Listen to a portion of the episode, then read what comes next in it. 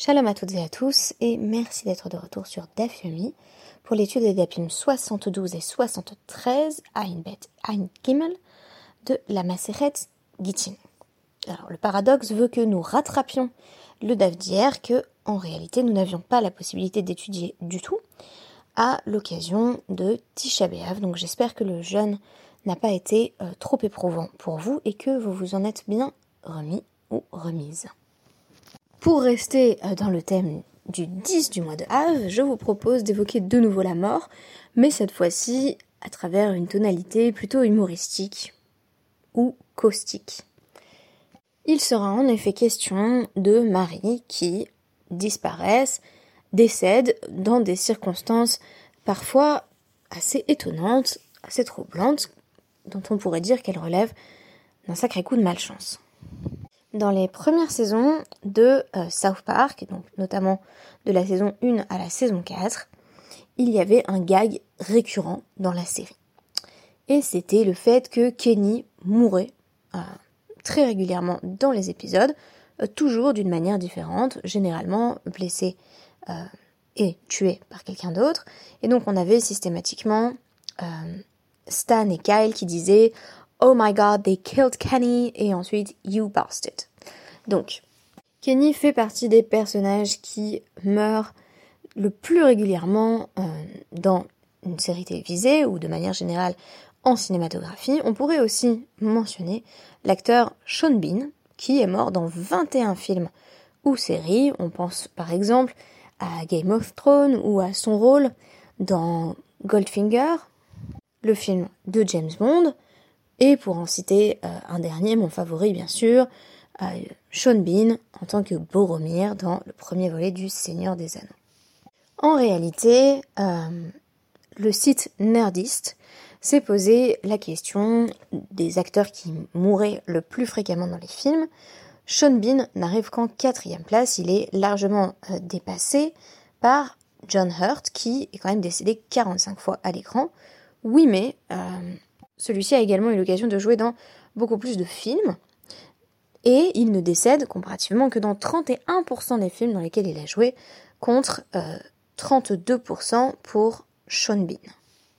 En d'autres termes, il a à peu près deux chances sur trois de s'en sortir dans un film. Si vous voulez que je vous donne un exemple de film où tout le monde meurt sauf lui, on pourrait penser à Troy, où c'est Brad Pitt qui meurt. Notez d'ailleurs que Saruman, joué par Christopher Lee, est mort plus de 60 fois au cinéma et détient donc peut-être le record au cours de euh, sa longue carrière. Ce qui est très intéressant d'ailleurs, c'est que dans Le Seigneur des Anneaux, on ne voit pas sa mort à l'écran dans la version euh, courte, qui est finalement celle qui a été euh, voilà, passée en cinéma. Mais si vous avez accès à, à, la version donc rallongée avec les, scènes supplémentaires, on voit bel et bien la mort de Saruman, donc une mort de plus pour Christopher Lee. Dans le DAF 72 et le DAF 73, il est précisément question de Marie qui souhaite que leur femme soit divorcée au cas où il mourrait. Alors, tout commence donc dans notre DAF 72.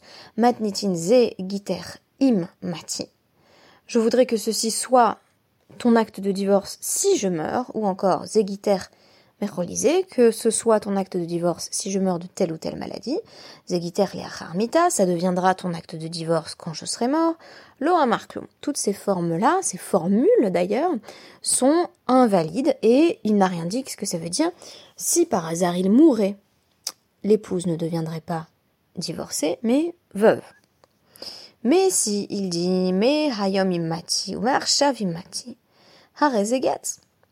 si l'époux dit à sa femme ça deviendra rétroactivement ton acte de divorce si je meurs.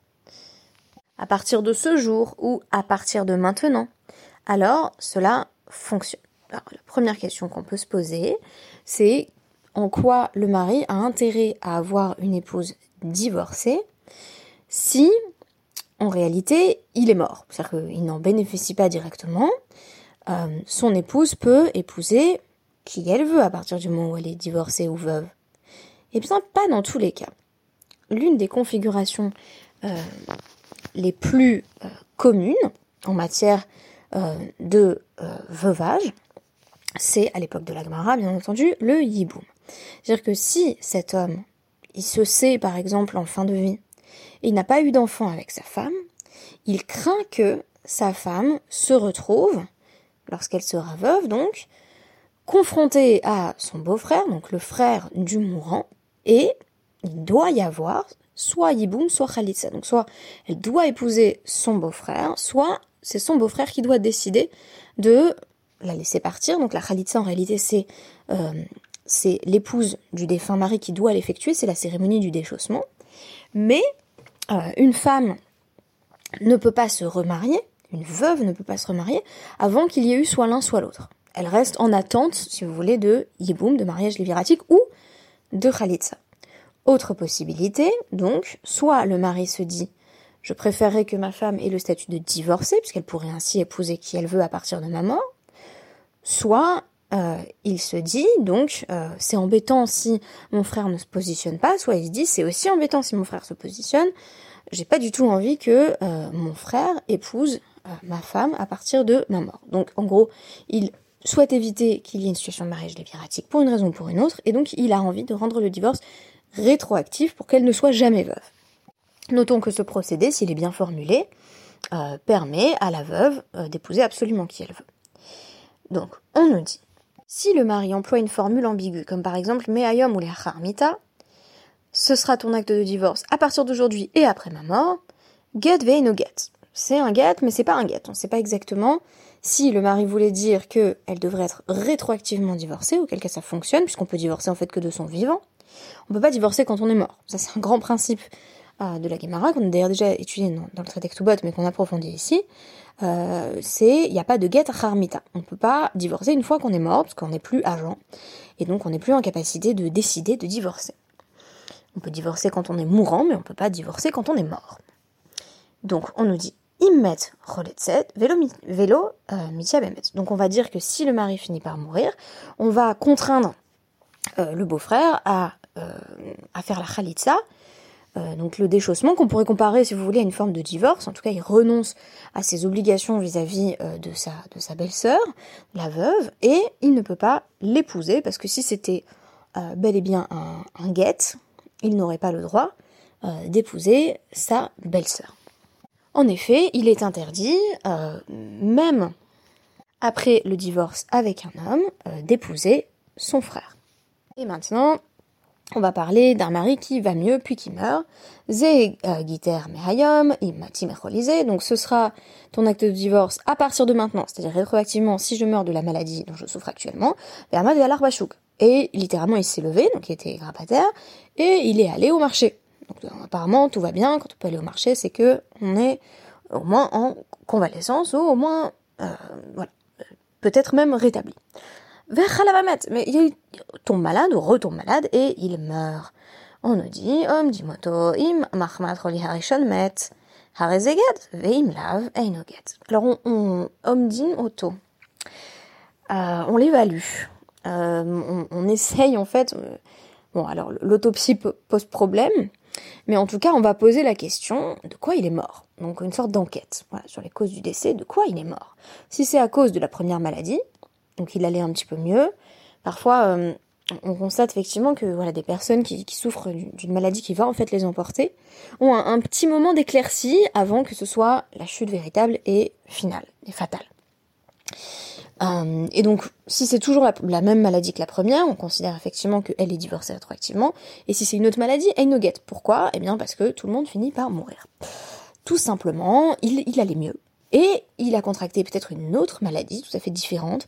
Et donc, ce procédé, euh, qu'il a d'ailleurs lui-même spécifié, il m'a dit mécholisé, si je meurs de cette maladie, ne lui permet pas euh, d'effectuer, en, quelque sorte post-mortem, ce divorce rétroactif. Cette Mishnah va, beaucoup interroger les sages dans notre Gemara, euh, puisque euh, Ravuna nous dit, normalement, on devrait envisager que le guet soit comme la matana. Un guet, ça devrait être comme un cadeau. Quand on est mourant et qu'on dit je te fais un cadeau, et puis qu'on va mieux, on, guérit en fait. Euh, alors, je vous rappelle que pour le Shrivmera, pour le mourant, les sages ont facilité les méthodes de transfert de propriété. Entre termes, c'est plus facile, il y a moins d'étapes, moins de vérifications. Quand on est mourant et qu'on demande à transférer euh, un objet, un bien qui nous appartient, que quand on est bien portant. Et de même, on nous dit, si quelqu'un était mourant et a fait un cadeau, euh, et puis il, est allé mieux, il a le droit de récupérer son cadeau sans autre forme de procès. De même pour le divorce. L'acte de divorce qu'il était en train d'essayer de mettre en place devrait être normalement automatiquement annulé à partir du moment où il est allé mieux. Le seul fait qu'il soit allé mieux aurait dû complètement annuler le divorce. Donc, grosse question, même si la même maladie se déclare, le seul fait qu'il ait cessé d'être mourant euh, devrait euh, faire en sorte que le, premier contrat, si vous voulez, soit annulé, non avenu. Alors on nous dit, on essaie de savoir s'il allait vraiment mieux. Est-ce qu'on peut considérer que voilà, il était au chouk, c'est-à-dire euh, tout allait bien, il a cessé d'être mourant On nous dit, non, déjà, s'il est allé au chouk, mais qu'il était encore affaibli, que par exemple il était avec son bâton, voilà, il marchait mais péniblement.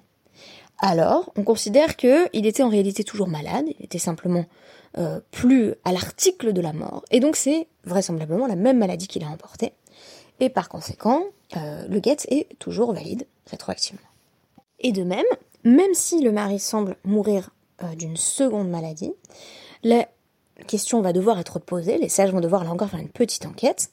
Lorsqu'il meurt d'une seconde maladie, par exemple, admettons qu'il est allé au marché, il arrivait à marcher un petit peu avec avec un soutien, voilà, avec, euh, avec une canne, et puis il retombe malade et il meurt. La question c'est est-ce que cette seconde maladie est totalement décorrélée de la première, ou est-ce que au contraire, il a déjà été affaibli par la première, et c'est ce qui fait qu'il est mort de la deuxième? C'est pour ça que il y avait un argument qu'on entendait beaucoup euh, dans les milieux un peu anti-vax ou dans les milieux qui, trouvaient euh, pendant la période du Covid qu'on en faisait trop avec le Covid, qui disait bah oui parce que en fait quand le Covid n'était que l'une des causes de la mort, on le marquait comme étant voilà, des personnes décédées du Covid.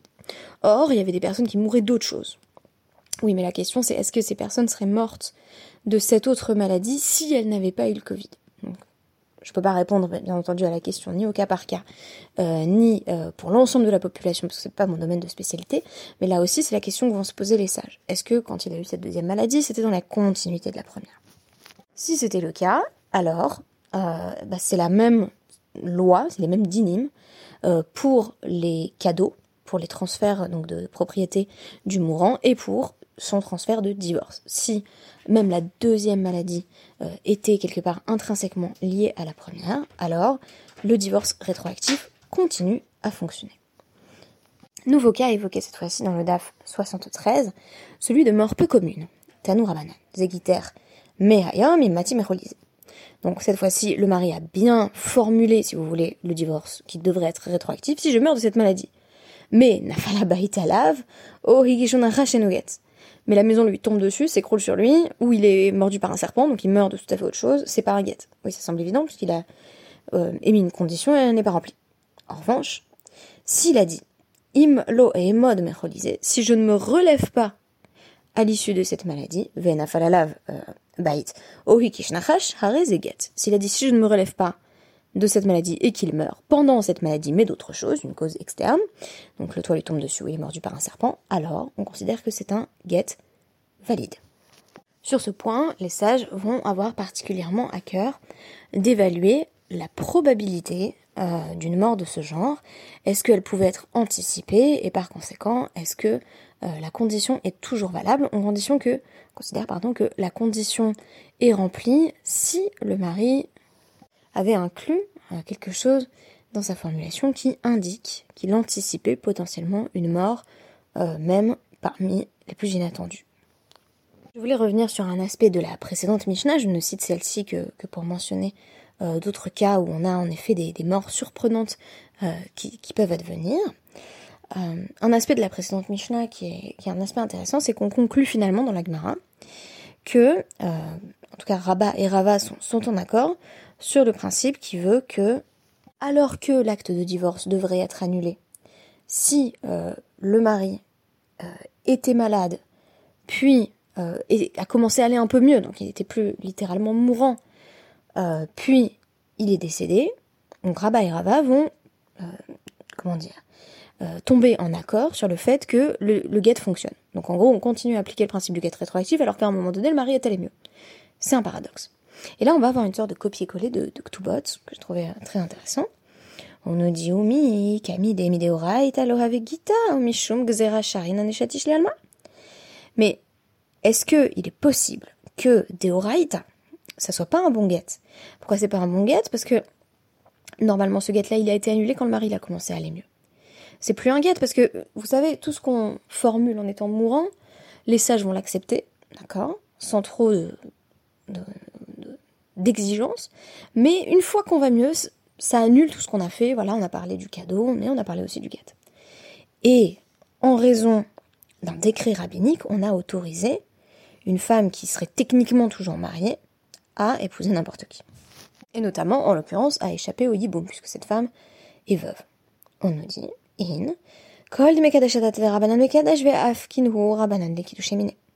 oui, les sages ont eu la possibilité d'affirmer, en quelque sorte, leur propre lecture du mariage et du guet, en dépit euh, de l'exigence de la Torah, qui est a priori, en tout cas Deoraita, donc la compréhension que les sages ont du niveau de lecture Deoraita, c'est que euh, si un mari euh, est allé mieux après avoir dit qu'un guet fonctionnerait s'il mourait d'une maladie précise, ce guet-là n'a plus de raison d'être, même s'il meurt par la suite. On nous dit toute personne qui se marie, qui est Mekadesh, qui épouse quelqu'un, le fait en suivant la vie des sages, et donc les sages sont susceptibles de déraciner son mariage s'il y a un problème, pour permettre à l'épouse de se remarier. Alors, on connaît la suite. Amar les ravine les ravashi, tenar les kalishbe kaspa, kalishbe via maïkalemema. Ça marche bien cette idée d'annulation rétroactive du mariage. Comme ça, si vous voulez, on se sort de la question euh, du guet. Est-ce que c'est un guet valide ou pas? Les sages vont tout simplement dire ils n'ont jamais été mariés. Comment ça, ils n'ont jamais été mariés? Admettons que l'époux euh, ait donc procédé à un mariage avec euh, don d'argent. On n'a qu'à dire qu'il lui a fait un cadeau. Et donc, ça, ça peut marcher, mais s'il a couché avec elle devant témoin en disant je veux en faire ma femme avec ce rapport sexuel, qu'est-ce qu'on peut faire? On va pas dire qu'ils ne sont pas mariés. On les a vus partir en Yéroud pour coucher ensemble. À Marley, Shaviou Rabanan, les Beilato, Beilat Zenout. Non, les sages ont qu'à dire, c'est vrai qu'ils ont couché ensemble devant témoin, mais nous on décrète que ce n'était que euh, un acte sexuel de, luxure ou de débauche. Alors toute la question c'est, mais pourquoi euh, les sages tenaient-ils à maintenir cette possibilité même du divorce euh, rétroactif? Toutes mes excuses, je suis navrée hein, d'interrompre ici l'enregistrement parce que ma fille ne parvient pas à s'endormir et nous sommes très proches de l'heure de Shabbat. J'espère pouvoir ajouter quelques mots au sujet de ces dapim à l'occasion du prochain DAF que je réaliserai, à savoir le DAF de dimanche, mais euh, je trouvais qu'il était déjà euh, indispensable de vous présenter la structure des DAPIM 72 et 73, notamment avec la question de la prise en compte par le mari d'une situation où il préférerait euh, que sa femme soit divorcée plutôt que veuve, et donc le fait d'envisager sa propre mort et de, la codifier en quelque sorte, et la manière dont les sages ont intégré cela dans la loi. Merci beaucoup et Shabbat.